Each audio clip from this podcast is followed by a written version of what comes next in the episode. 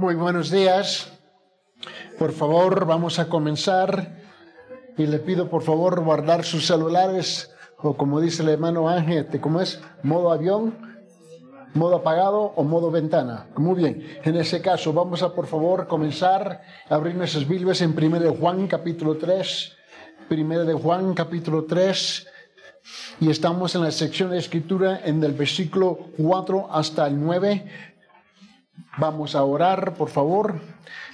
Santísimo Padre, Señor en gloria, en estos momentos en cuanto nos encontramos en la presencia de uno y de los otros y la presencia suya, Señor aclare nuestros pensar, nuestros sentir, Señor, nuestros sentimientos, Señor, calme nuestros corazones y, Señor, y dale una nueva dirección a la palabra suya, Señor, que podemos oír con compresión con el propósito de aplicar. Y gracias, Señor, por una vez más de encontrarnos corporalmente enfrente de tu persona en tu palabra. Ahora pedimos la bendición de ellas, de esta palabra en nuestras vidas, en el nombre de Jesucristo. Amén. Vamos a abrir nuestras hojas de instrucción, nuestras separatas, a página número 2 y vamos a llegar a, punto número 3. Punto número 3 Ah, hoy tenemos en la segunda media hora el hermano Donny que va a presentar el Evangelio y al fin con el hermano Héctor so vamos a comenzar a tiempo para, ojalá que existe la posibilidad que terminamos a tiempo, ¿no? So vamos a, en 1 Juan capítulo 3, versículo 4 al 9. Note lo que dice, todo el que practica el pecado practica también la infracción de la ley, pues el pecado es infracción de la ley. Y vosotros sabéis que él, que, él, que él se manifestó a fin de quitar los pecados y en Él no hay pecado. Todo el que permanece en él no peca, todo el que peca ni le ha visto ni le ha conocido. Hijos míos, que nadie os engañe, el que practica la justicia es justo, así como él es, justo. El que practica el pecado es del diablo, porque el diablo ha pecado desde el principio. El Hijo de Dios se manifestó con este propósito para destruir las obras del diablo. Versículo 9. Ninguno que es nacido de Dios practica el pecado porque la simiente de Dios permanece en él y no puede pecar porque es nacido de Dios. Vamos a regresar a versículos 6 y 7 donde estamos nosotros enfocados en este punto número 3, ¿no? Hablando de, de, la liberación, de la justicia del creyente por parte del Señor Jesucristo, ¿no? Y esta es la prueba de la liberación.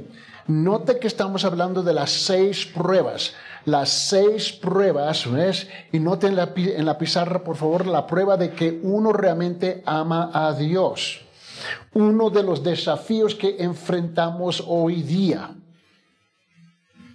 Uno de los retos que tenemos es que nosotros estamos dominados por nuestros sentimientos. Yo siento, yo pienso, yo opino. ¿no? Y la verdad, y eso, y eso funciona muy bien entre nosotros. ¿Mm? No importa qué país uno se encuentra, qué cultura se encuentra. ¿Por qué? Porque es una tendencia humana. El problema es que no funciona con la palabra de Dios. Tenemos dos opciones. Rechazamos la palabra de Dios o aceptamos la palabra de Dios. La tercera es la cual nosotros no tenemos. No tenemos la autoridad de cambiar la palabra de Dios. Y tú y yo lo cambiamos siempre cuando comenzamos en una plática así. Yo siento, yo pienso, yo opino. En ese momento tú estás rechazando la palabra de Dios. Ahora, permíteme ser un poquito más franco, si es posible. ¿Crees? Su opinión no tiene ningún valor. Vale nada. Tu sentimiento vale nada. Tu pensamiento vale nada cuando la comparamos con la palabra de Dios. Dios dijo, ahí se terminó todo el argumento. ahora, en su palabra, porque tú sabes, siempre hay esa pregunta, ¿soy creyente o no soy creyente? Así hablan las personas, ¿no? Porque muchas personas han salido de una situación no muy saludable espiritualmente. No estoy hablando de la familia, estoy hablando espiritualmente. O la Biblia tiene seis pruebas específicamente de que uno realmente ama a Dios. Y note que no se trata de tus sentimientos ahora llegamos a la segunda prueba, ¿no? Alejarse del pecado y su esclavitud, ¿no? Y vamos a tratar tres cosas. Si vivimos en Cristo, no seguimos pecando. Si pecamos, mira, si pecamos, entonces no hemos visto a Cristo ni lo hemos conocido. Tres, pues, podemos ser engañados acerca del asunto del pecado y la justicia. Ahora, es importante, y lo repito cada domingo, distinguir, definir la diferencia, por favor. Todos que están respirando en esta tierra pecan. ¿Estamos claros en eso? ¿Eh? Este, es increíble que el pecado incluye y excluye a nadie. Ahora, el perdón de Dios, cuando Él realmente perdona, ¿eh? excluye a nadie, incluye a todos que han sido perdonados. Pero hay una línea bien fina, bien, bien, bien, bien fina. Ahora, el creyente, el verdadero creyente va a pecar, ¿sí o no? No, no estamos aquí. ¿Estamos despiertos? ¿Desayunaron? Hola, hola, ¿qué tal? ¿Estamos aquí? ¿El creyente es capaz de pecar, sí o no? Sí. Ah, confesión es buen para el alma, ¿no? Eh, pero, la, pero note bien, pero el creyente no puede vivir en un estado habitualmente, continuamente en pecado. Ahí está la diferencia. ¿Me entiende? El viernes pasado el pastor estaba hablando de este asunto en el programa de televisión que tenemos. Hay cambios, hay cambios lentos y hay cambios radicales en la vida de un verdadero creyente. Esta cosa que yo estoy todavía en el camino tratando de obtener, deja esa tontería. ¿Eres salvo o no eres salvo? Punto. Pero este juego que tenemos con palabras, ¿ves? ¿eh? no funciona cuando la comparamos con la palabra. So, note bien en sus separatas, por favor. Una persona vive en Cristo, se ha alejado del pecado. Cuando aceptamos a Jesucristo como nuestro Salvador del pecado, comenzamos a vivir en Él, en Él. Recuerde lo que significa vivir. Es, significa habitar, significa continuar, significa permanecer, quedarse y descansar en Cristo. Una vez más, no se trata de tus sentimientos. Es que yo sentí. ¿Qué me importa? Él hizo una obra en tu vida. Ahora tú tienes que, tú tienes que estar en la búsqueda de su palabra. No tiene que buscar a Dios, Él te encontró. ¿Me entiendes? Dios no está perdido. nunca escuché a la gente, estoy buscando a Dios. bueno, ¿de qué Dios estamos hablando? Porque si es que somos honestos, ¿eh? la, la, mayor parte de la gente tiene un Dios de su propia imaginación. Han inventado un Dios acá arriba. No es que está en la Biblia. Dios nunca ha estado perdido. Él nos encontró. Ahora, de ahí tú tienes que buscar algo. Su palabra su palabra. Significa morar y moverse y tener nuestro ser en Cristo. Sencillamente comenzamos a vivir y a morar en Cristo y en todo lo que Él es y todo lo que enseñó. Pero eso requiere qué? Tiempo en la palabra. Se está con la pregunta esta semana. Dime qué capítulo está estudiando, qué está leyendo y qué fue lo que te dijo Dios. Y la mayor parte me estaría invocando mirando en blanco. porque no están buscando su palabra. Hay tiempo para cocinar, hay tiempo para limpiar la casa, asear, lavar, planchar, chalar y hablar con toda la mentira con tus amigos, tus vecinos y con tu familia, quejarse, ya, ya, ya, ya, ya, pero no hay tiempo en la palabra. Algo está radicalmente mal. Si la única vez que tú eres la palabra es cuando llega a la escuela dominical, el culto principal a las 10 y 30 con el pastor Joe, y los miércoles, algo está mal. A ver, ¿cuánto ustedes se alimentan solamente el domingo en la mañana? no, no, no creo. estaría una, sería una mentira porque lo que yo veo aquí somos unos buenos comelones aquí, ¿no? Y los flaquitos son, mira, y comen más que los demás, que los demás. Increíble, nunca lo he visto a ellos comer. So, obviamente, tú, tienes, tú necesitas más que, que alimentarse el domingo en la mañana, ¿cierto? ¿Sí o no? Es igual espiritualmente. abierta tres puntos que yo quiero tratar aquí. Número uno, si vivimos en Cristo, no seguimos pecando. ¿eh? Si, hemos, si hemos realmente, subrayar, si hemos realmente aceptado a Jesucristo, Jesucristo como nuestro Salvador, lo amamos porque Él murió por nosotros.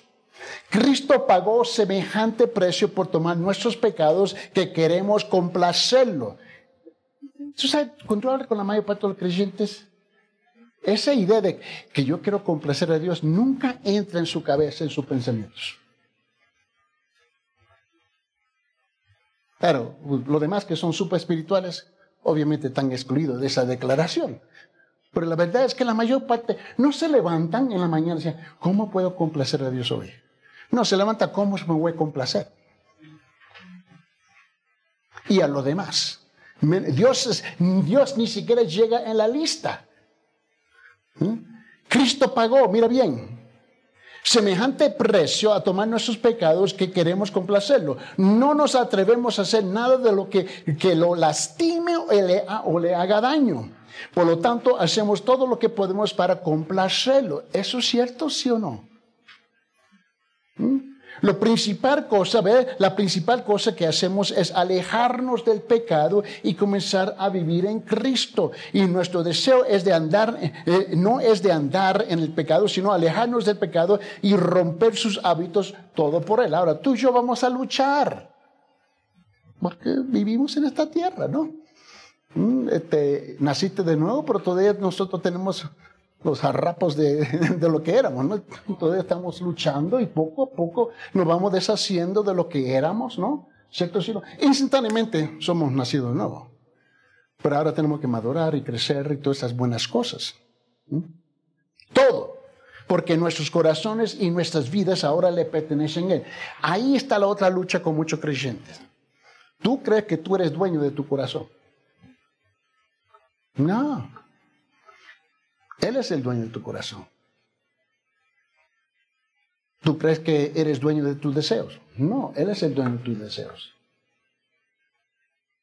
Te recuerda que estuvimos hablando, eh, punto número, alejarse del pecado y su esclavitud.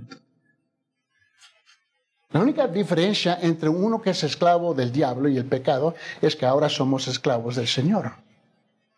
Pero tú crees que tú andas libre. No, no, no. Eres, eh, tú tienes uno o dos, uno o el otro amo. Y esa es la realidad. Y cuando te vas acomodando a la idea que yo no me pertenezco, pero le pertenezco a Él, las cosas cambian en su manera de pensar. No te pensamiento. Esta es la prueba de si, si amamos o no a Dios. Hemos aceptado a Jesucristo como nuestro Salvador del pecado. ¿Sabe que hay muchas personas que están en las iglesias por años y años y años y años y años y años? ¿Mm? Están sirviendo en un sinfín de posiciones y ministerios y actividades y jamás ha encontrado a Dios.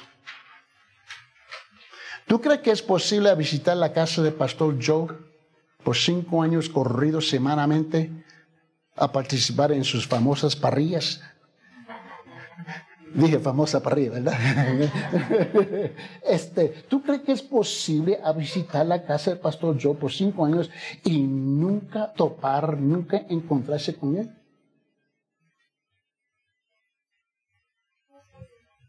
No tiene sentido, ¿verdad?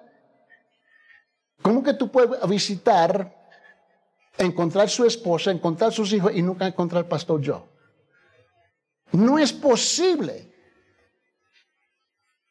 ¿Cómo es que tú puedes estar en una iglesia cinco años y no encontrar a Dios en su propia casa? No tiene sentido. Y aún esa es la realidad de muchos. Están en las iglesias sentados, calentando las bancas, las sillas, ¿no? Participando en un sinfín de actividades y aún, aún no encuentran a Dios todavía. Algo está mal. Y ese es el grupo más peligroso entre los religiosos, porque han desarrollado un vocabulario cristiano, bíblico. Te pueden desarmar con, automáticamente dice, hermano, hermana, y te recuerda cuántas veces lo regañé a ustedes en el pasado. Llega un mono ahí con ocho piernas y tú le dices hermano. ¿Dónde nosotros hemos desarrollado tantas malas mañas? El hecho que alguien dice Jesús, el diablo dice Jesús.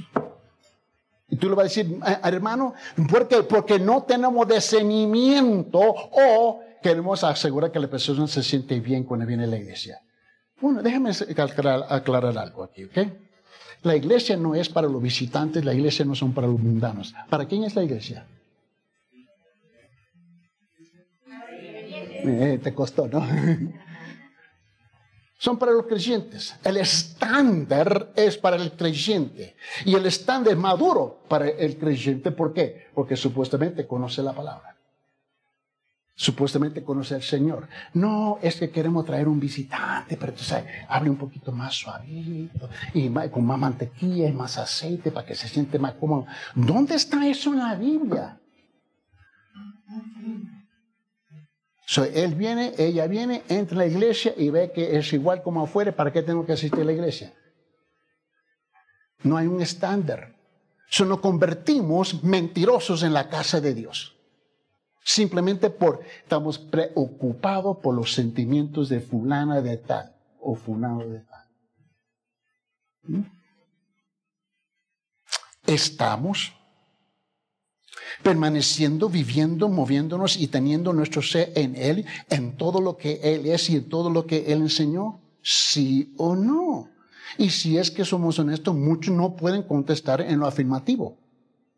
La tercera pregunta, ¿no hemos, nos hemos alejado del pecado para practicar y vivir en pecado? Y como estamos acostumbrados siempre a negociar las cosas, ¿no? Aquí, ¿no es cierto? Todo es negociable, ¿verdad? Todo se puede explicar, ¿cierto? ¿Sí o no? Siempre tenemos una razón del por qué, ¿cierto? ¿Sí o no? Estoy mintiendo. El silencio grita aquí hoy día. ¿Mm? Así tratamos la iglesia, así tratamos la palabra, así tratamos la palabra de Dios y así tratamos a Dios. Igual. Pero, ¿sabe por qué no nos molesta? Porque hemos normalizado ese concepto que podemos negociar y explicar todo. Y cuando alguien viene y le, aplica la palabra del Señor, te molestas. Mira, ¿sabe que, quién está ofendido en la iglesia? Los creyentes. El visitante, que no es creyente, entra y sale igual. Ah, es una bola de locos allá. Hicieron un estudio hace unos años atrás y decidieron hacer el estudio, hablar con todos aquellos que habían visitado una iglesia y por qué nunca habían regresado. Y, y tienen varias categorías de respuestas, ¿no? Y número tres de toda la respuesta fue la siguiente. Los que dicen que son creyentes en la iglesia, me sorprendí que estaban ofendidos cuando le dijeron la verdad. ¡Wow! ¿Tú sabes lo que es eso? Como eso ¿Tú sabes el nombre de eso? Hipócritas. Mm. Dos. Si pecamos, entonces no hemos visto a Cristo ni lo hemos conocido. Otra vez, por favor, vamos a definir, distinguir la diferencia, por favor.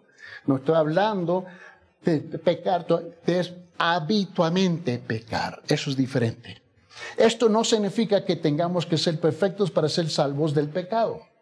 En el griego significa lo siguiente, si continuamos en el pecado, si continuamos pecando y pecando y entonces realmente no, lo, no conocemos a Cristo. Ahora, un verdadero creyente no está aún a la altura de la gloria de Dios, todavía peca. Él aún, ah, él es aún carne humana, por lo tanto no puede evitar pecar.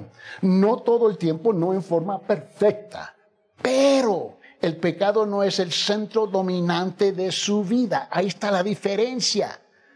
No tiene puesta en su, mente en las comodidades y los placeres y posesiones de esta vida. Su centro es Jesucristo y su misión de justicia y salvación. Él se entrega todo lo que es y lo que tiene. ¿Para qué? Para alcanzar personas para Cristo y para satisfacer las necesidades acucientes del mundo. Ahora, no importa si sea un creyente un día o 40 años o 50 años. La misión nuestra es de hacer la obra de evangelista. Nosotros tenemos la responsabilidad de compartir la palabra en todo el tiempo.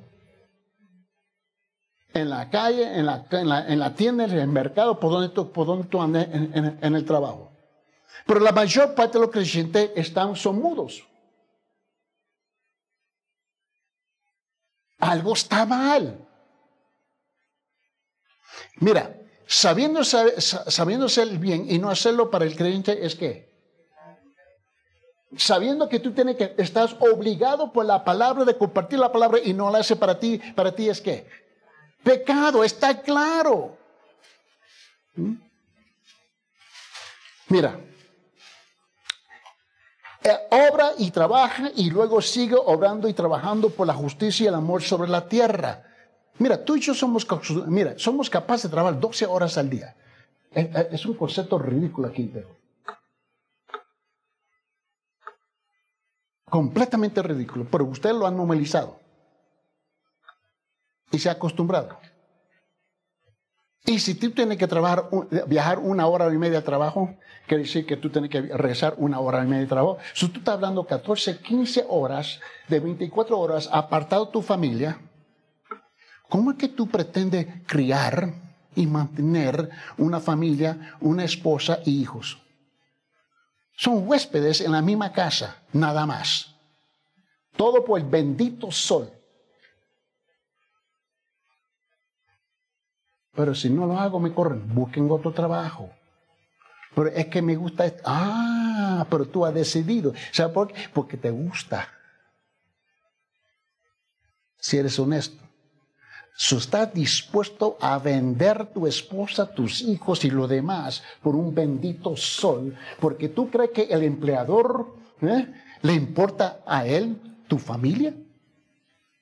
En ningún sentido. El pueblo lo ha permitido, porque ni siquiera la ley soporta eso, ¿es cierto sí o no? Pero la ley no significa nada porque el pueblo se resigna a los abusos. Por temor. ¿De temor de qué? ¿Y de quién? Del hombre. ¿Mm? Y luego, si, hemos, si estamos trabajando tantas horas, ¿cierto, sí o no? Y todo el mundo está trabajando, según lo que yo entiendo, ¿cómo es que es posible que entra 50 soles a la semana aquí?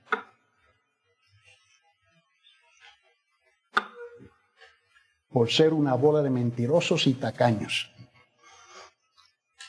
El único lugar Donde debo ser honesto, no lo somos. Le estamos robando a Dios en su propia casa. A ver, ¿cuántos de ustedes están dispuestos a visitar la casa, Pastor Joe? Tú le robas y la segunda vez se te permite entrada.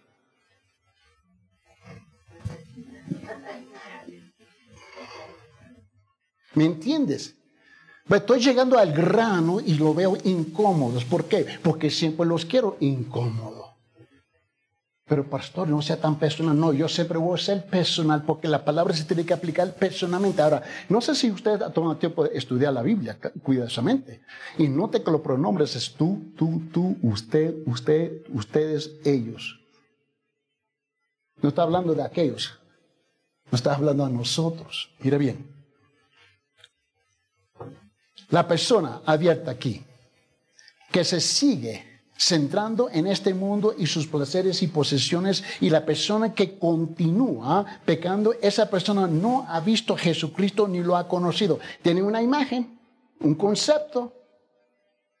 Una vez que una persona ve a Jesucristo, una vez que una persona realmente conoce a Jesucristo, esa persona se centra en Cristo y entrega su vida a Él se aleja del pecado y se vuelca y sigue a Jesucristo, mora en Cristo, vive y se mueve y, tiene su ser en Cristo, todo lo que Cristo enseñó. La tercera cosa es, ¿eh? podemos ser engañados acerca del asunto del pecado y la justicia. Muchos piensan que son salvos aceptables a Dios porque han profesado a Cristo, barato. Han sido bautizados, barato, solamente lo mojaron. Formado parte de una iglesia, vale más que sea parte de un club. Asistido a la iglesia, asiste al mercado, no te hace miembro del mercado. ¿Mm? Estado en comunión con cristianos, Bueno, ¿qué clase de calidad de cristiano estamos hablando? ¿Ha leído la Biblia? ¿Qué? El primer párrafo del primer libro y el último párrafo del último libro. ¿Mm? ¿Ha orado? todo el mundo está orando. Dios, dame, dame, dame. Bendíceme, bendice, bendice mi esposa, bendice mis hijos, bendice, bendice, dame, dame, dame, dame, dame. Pero es raro cuando tú escuchas al cliente dice, Señor, envíame. Haz conmigo lo que tú quieres. Esa oración no se oye. Porque ¿sabe qué? Dios tiene un tremendo sentido humor. Te contesta. Te contesta, ¿no? Creen que si hacen cosas podrán vivir como lo desean. Creen que pueden seguir adelante y disfrutar un poco más de los placeres del mundo y continuar buscando cada vez más comodidades y posesiones y creen que Dios lo seguirá aceptando. Esa es la realidad de la mentalidad de muchos creyentes en las iglesias por toda parte del mundo. ¿Acaso me lo que dice en versículo 7, primero Juan capítulo 3, dice, hijos míos, que nadie os engañe, el que practica la justicia es justo así como Él es justo. Ahora, la única persona que es aceptable ante Dios es la persona que vive en justicia. Esta es la parte que es difícil para la gente captar. Que sigue la justicia de Jesucristo. La exigencia de Jesucristo es clara. Ahora, esta es la Ustedes han escuchado, pastor, yo citar este versículo. San Lucas capítulo 9, por favor. San Lucas, San Lucas capítulo 9, versículo 23. Cuando vivimos en, una, en, un, en un ambiente, en un mundo, donde todo se trata del, del, gran yo, de yo mismo, porque eso es, no me importa qué mundo, en qué país te encuentras. Nosotros hemos criado con el gran yo. La idea de él es un concepto ajeno. Creamos a nuestros hijos así. Eres mi precioso. Eres mi único. Eres el único. Eres el rey de reyes. Él es tú y esto y esto. Y te tienen lleno en la cabeza con tantas cosas que quién, a ver, ¿cuántos de ustedes ha sido creado un hogar donde tu mamá y tu papá te dijo, te dijo la verdad? Aparte de los Martínez. A ver, te dijo, eres un ser humano depravado, eres un pecador. Tu corazón está podrido si tú no naces de nuevo. A ver, ¿cuántos de ustedes escucharon esa palabra de sus padres? No, te mintieron, ¿verdad? Pues te gustó la mentira. Ahora cuando llegas de adulto y alguien te dice la verdad, estás súper ofendido.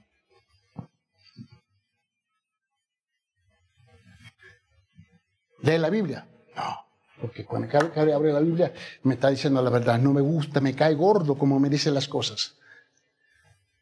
Porque nosotros somos capaces de engañarnos y ser engañados.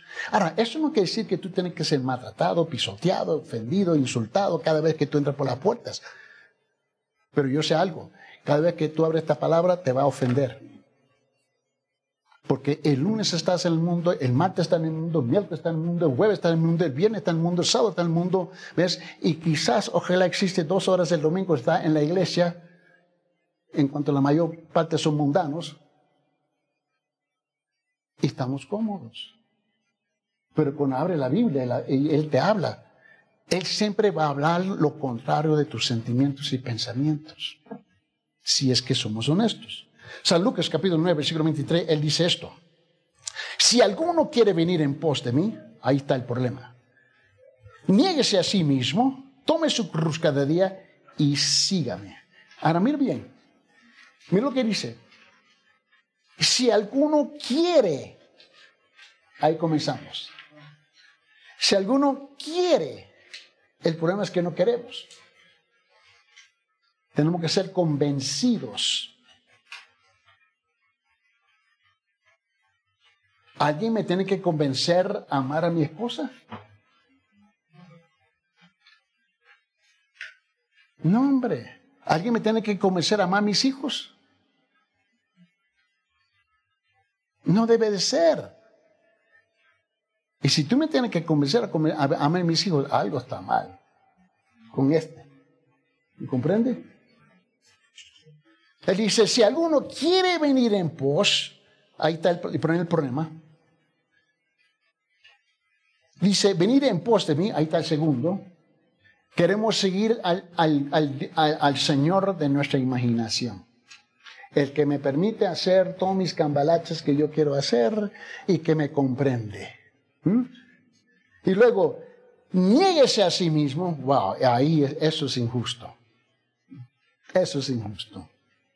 Y luego, encima de todo eso, dice, tome su cruz cada día. Hey, papito, por favor, el domingo dos horas, pero siete días a la semana, tú estás ridículo aquí. Y luego lo tengo que seguir a él, sí.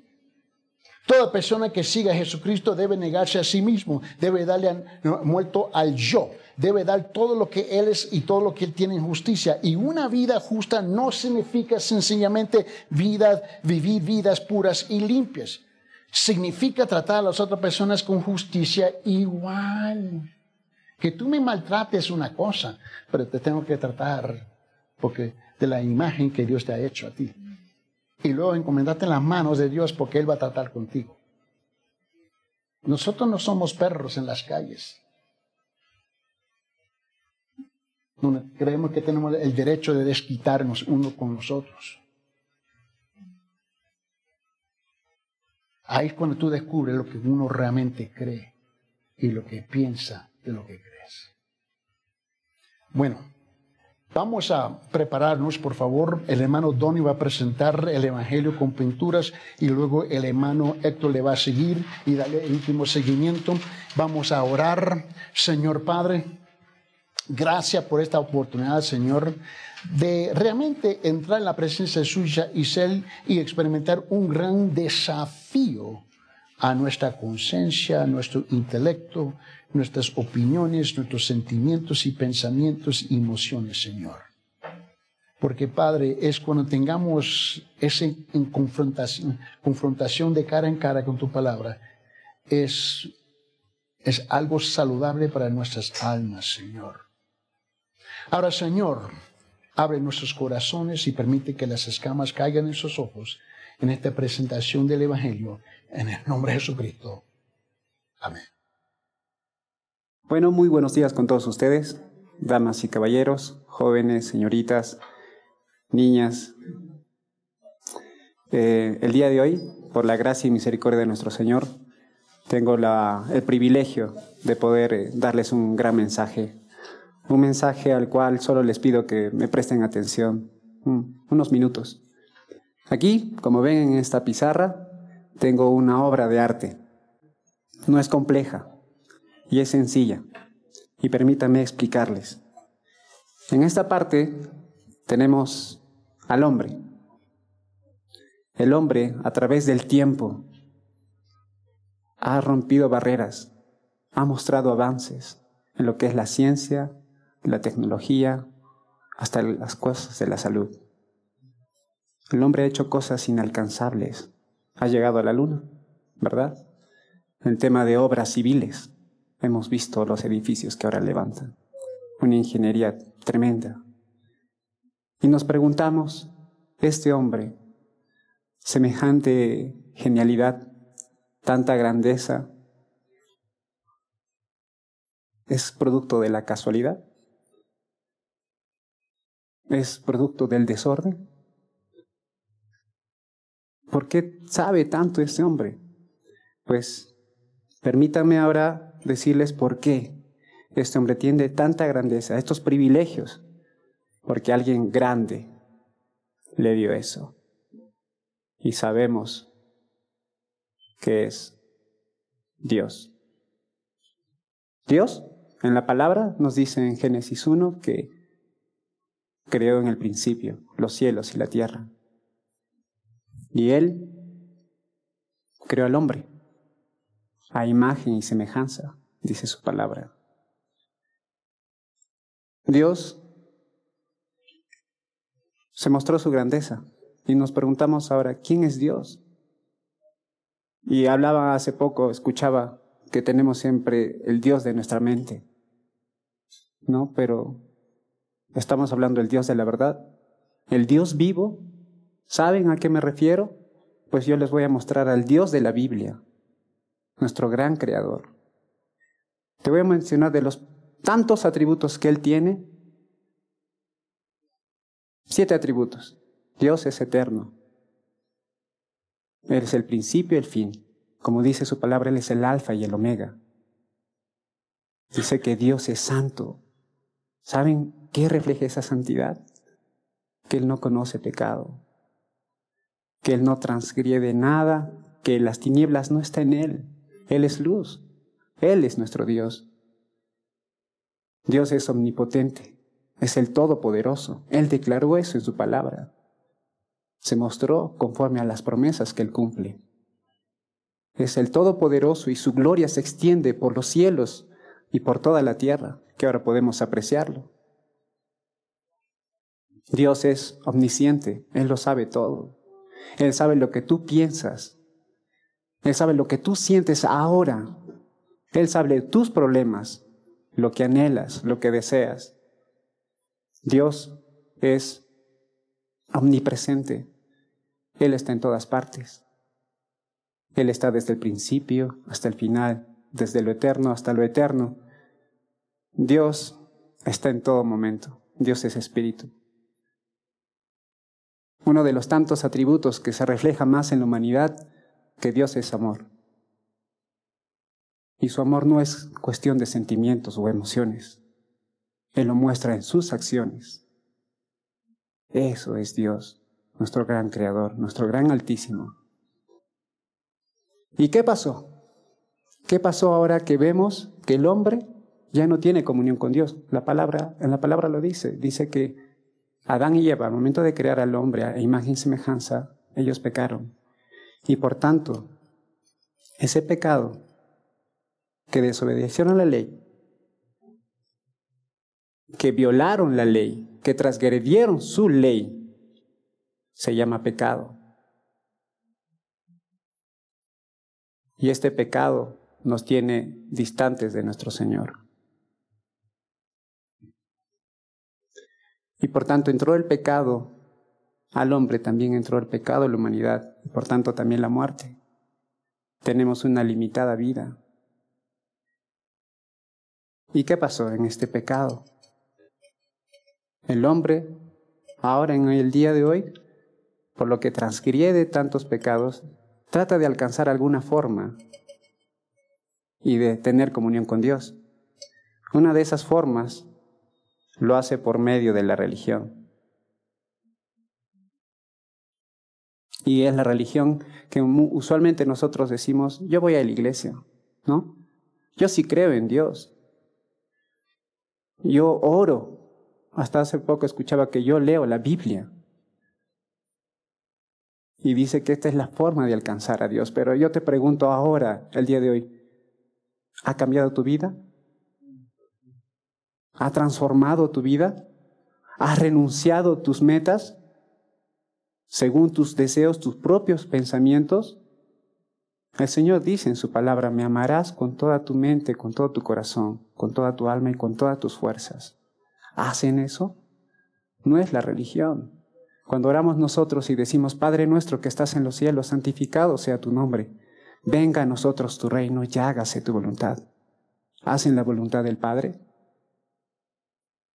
Pues he ahí la religión, que por el hecho que asisten los domingos a iglesia o oran o leen la Biblia, mediante no hay una vida transformada, estás lejos de Dios.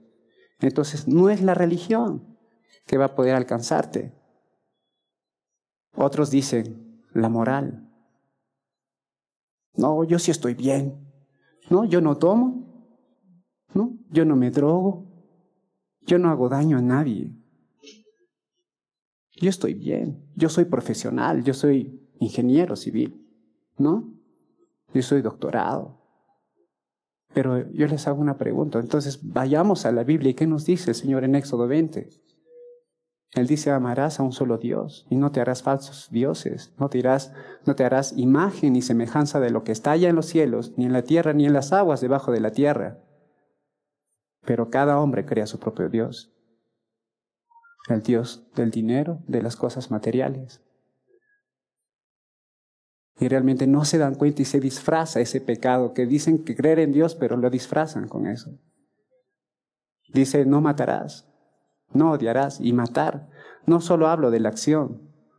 Si tú odias a tu hermana, si tú odias a tu hermano, pues Jesucristo dijo que ya lo has matado en tu corazón.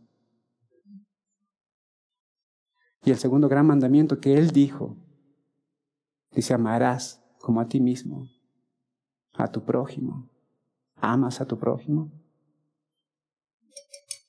Él también dice en Éxodo 20 que no codiciarás, no adulterarás. ¿Cuánto de nosotros jóvenes miramos a las mujeres para codiciar?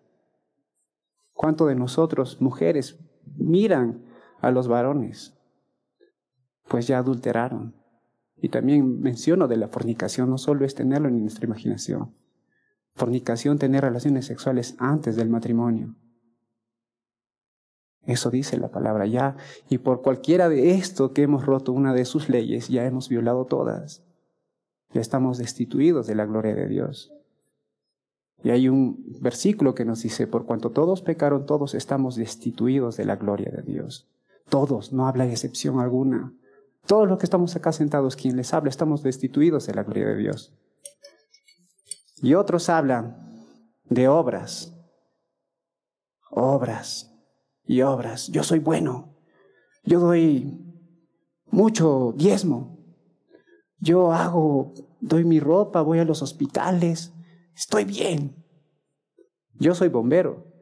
Seis años sirviendo, salvando niños, mujeres embarazadas, unos accidentes tremendos.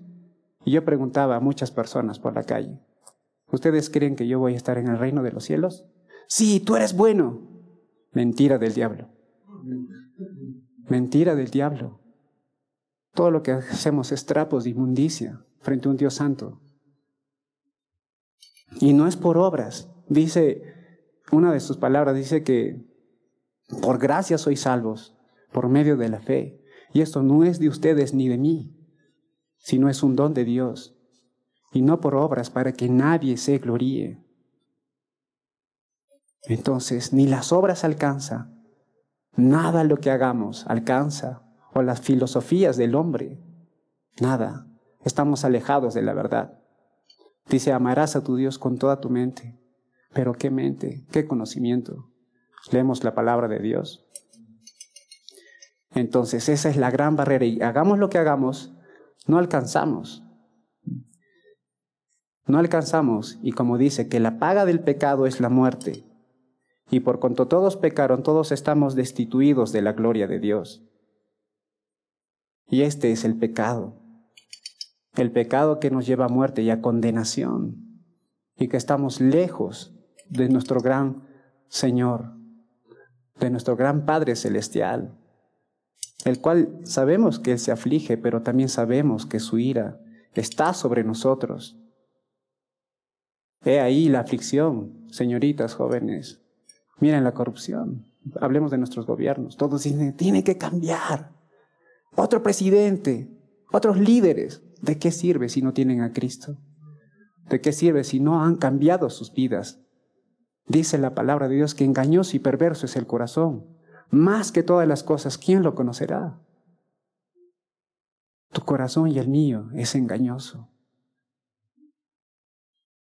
Y hagamos lo que hagamos, estamos lejos de nuestro Señor. Pero déjame decirte en esta mañana que hay alguien. Mencioné uno de los atributos de nuestro Señor, que ahora ya lo sabes por la gracia del Señor. Y mencioné que Dios es amor, ¿verdad? Pues este es su verdadero amor para todos nosotros, que de tal manera amó Dios al mundo que envió a su Hijo unigénito para todo aquel que en él cree no se pierda. No te pierdas, dice, aquel que cree y tenga vida eterna. Si tú dices creer, pero tu vida sigue siendo igual, pues no hay vida eterna, sino hay condenación eterna. Y te afliges en este mundo, no solo para lo que ya viene, porque el tiempo ya está cerca,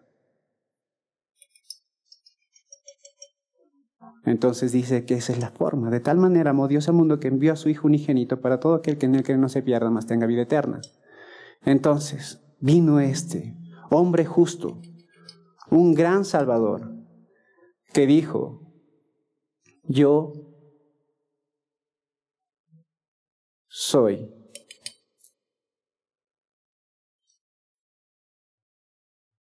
Yo soy el camino,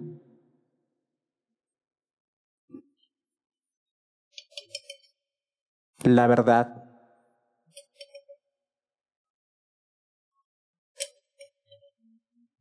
y la vida. Nadie viene al Padre sino por mí. Él es el camino, la verdad y la vida. ¿Sí? Nadie llega al Padre sino por Él. Es Jesucristo nuestro Señor. Y por Él, por esa gracia que el Señor nos ha dado, podemos alcanzar y tener comunión con nuestro Señor. Y poder estar lo que Él promete y Él lo cumple. El cielo. El cielo. Estar ante su presencia. Toda aflicción será limpiada, toda, toda, toda inmundicia será limpia por su sangre. Por eso en esta mañana, queridos hermanos, hermanas, si aún tu vida no ha cambiado, aún tienes aflicciones, ansiedades, aún todavía ves que tu vida no así transformada, pues déjame decirte que el tiempo es ahora. Hoy es el día de salvación. Y dice en su palabra que la fe viene del oír y el oír la palabra de Dios en Cristo Jesús, Señor nuestro. Por eso yo te digo ahora, querido hermano, hermana,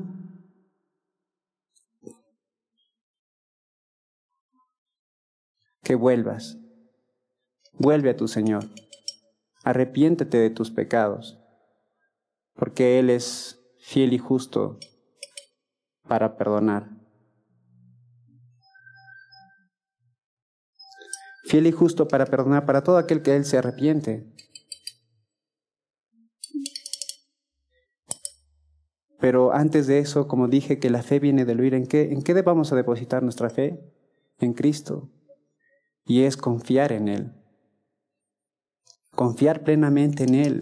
No en tus fuerzas, no en tus pensamientos, no en tus propios deseos.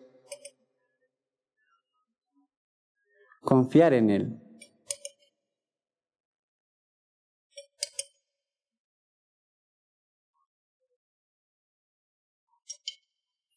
Entonces yo te quiero pedir en esta mañana, querida, queridos amigos, amigas, población cusqueña que están escuchando, este es el Evangelio, las buenas noticias. Solo hay un nombre dado bajo el cielo para los hombres, y es Jesucristo, Señor nuestro, Salvador nuestro. Y Él fue a pagar tus pecados, tantos tuyos como los míos, en aquella cruz, que pagó tus dolores, fue traspasado por tus dolores. Un varón justo, un varón perfecto, él dio su vida por cada uno de ustedes, por mí también. Por eso en esta mañana, querida población cusqueña, yo te animo, te hago un llamado, así estés asistiendo a esta iglesia y ves que tu vida aún todavía falta. Deposita tu confianza en Él. Niégate a ti mismo, toma la cruz del Señor y sigue. Síguelo. Hay esperanza en Cristo. Hay esperanza. Y Él te dice, ven a mí esta mañana. Niégalo y apártate del pecado, arrepiéntete y ven a Cristo. Vamos a orar. Padre Celestial, Señor Todopoderoso, te damos gracias, Señor, en esta mañana. Padre, hemos presentado tu, tu Hijo, a quien tú amas, a quien has enviado por amor a nosotros. Padre, te necesitamos cada día de nuestras vidas. Ayúdanos en medio de estas aflicciones y de estas malas decisiones que el mundo nos ha dado, que el mundo nos ha engañado, Señor, y nos ha alejado de tu verdad. Tú dices que eres el camino, la verdad y la vida, y que nadie llega a ti, Señor, a través de tu Hijo. Quiebra corazones, Señor. Cambia, renueva, da vida nueva, porque tú eres el pan de vida. Tú eres el agua viva, Señor. Bendícenos en este día, Padre. A ti sea la gloria. En el nombre de tu Hijo amado Jesús. Amén. Muchas gracias, Donny. ¿Qué tal si lo alentamos con un aplauso? Bien, hermanos, estamos ya terminando todo este tiempo, semana tras semana, de dando oportunidad a cada hermano que participó de este taller y algunos no, pero dijeron, yo también quiero realizar esta forma de poder presentar el Evangelio. Y hoy hemos terminado, Dios mediante, coordinando con el pastor este, Eddie, iniciaremos otra forma también de compartir a través de unas cartulinas y poder llevar el Evangelio a niños también. Así es que yo quiero, eh, por favor, que me acompañen a buscar en sus Biblias en Efesios capítulo 1, versículo 13. Rapidito, a ver. Efesios capítulo 1, versículo 13.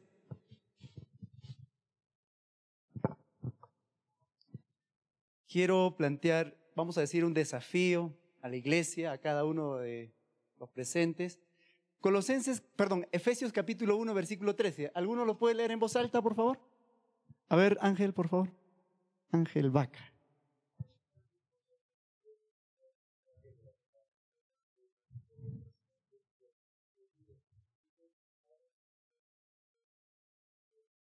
Muy bien, aquí el apóstol Pablo está explicando ya a personas que han creído en Jesucristo cómo es que alguien eh, tiene una nueva vida, ¿no? ¿Cómo es que la vida puede ser transformada? ¿Cómo es que estos hermanos de Éfeso hace dos mil años experimentaron ese cambio de vida que era obvio, evidente? ¿Cómo? ¿Cómo? ¿Cómo? Entonces dice él, en él también vosotros habiendo oído, ¿qué cosa? Habiendo oído, ¿qué cosa? La palabra de verdad y habiendo creído en Cristo, en Él, fuisteis qué? Sellados con el Espíritu Santo de la promesa. Ahí está algo. Pablo está diciendo que la forma en que ustedes llegaron a ser nuevas personas, la forma en que ustedes ahora son nuevas criaturas, la forma en que ahora ustedes pertenecen a la familia de Dios, es habiendo oído qué cosa? La palabra de verdad el evangelio de vuestra salvación. Y esto es muy importante, por eso le decía, queremos animar a la iglesia, queremos desafiarles a que tengamos todos, hermanos, la habilidad, la capacidad de qué? De presentar el evangelio, porque es la manera en que estamos leyendo en que la gente va a creer, va a nacer de nuevo, va a pertenecer a la familia de Dios, va a ser parte del reino de Dios. Es la única forma. Tienen que oír qué cosa? El Evangelio. Y entonces nosotros tenemos que estar capacitados, hermanos. Amén. Si queremos que otras personas pertenezcan a la familia de Dios, tienen que oír el Evangelio. Pero para oírlo, ¿quiénes tienen que estar capacitados para eso? Nosotros, para presentarlo. Entonces, de una u otra manera, hermanos, tenemos que tener esa habilidad. Hubo alguien que tuvo esa habilidad. En Hechos capítulo 8, en el versículo 35, Así habla de Felipe. ¿Podemos leerlo ahí esa partecita, por favor? A ver, Hechos 35, a ver, por favor. 8.35, perdón, Hechos 35. No hay Hechos 35. Hechos capítulo 8. Rapidito, hermanos, ahí. Hechos capítulo 8. Aquí vemos a alguien que tuvo esa habilidad de poder conversar con alguien y presentarle el Evangelio. Hechos capítulo 8, versículo 35. A ver, ¿quién lo lee? Rapidito, por favor. Hechos capítulo 8, versículo 35. ¿Qué dice? Ajá.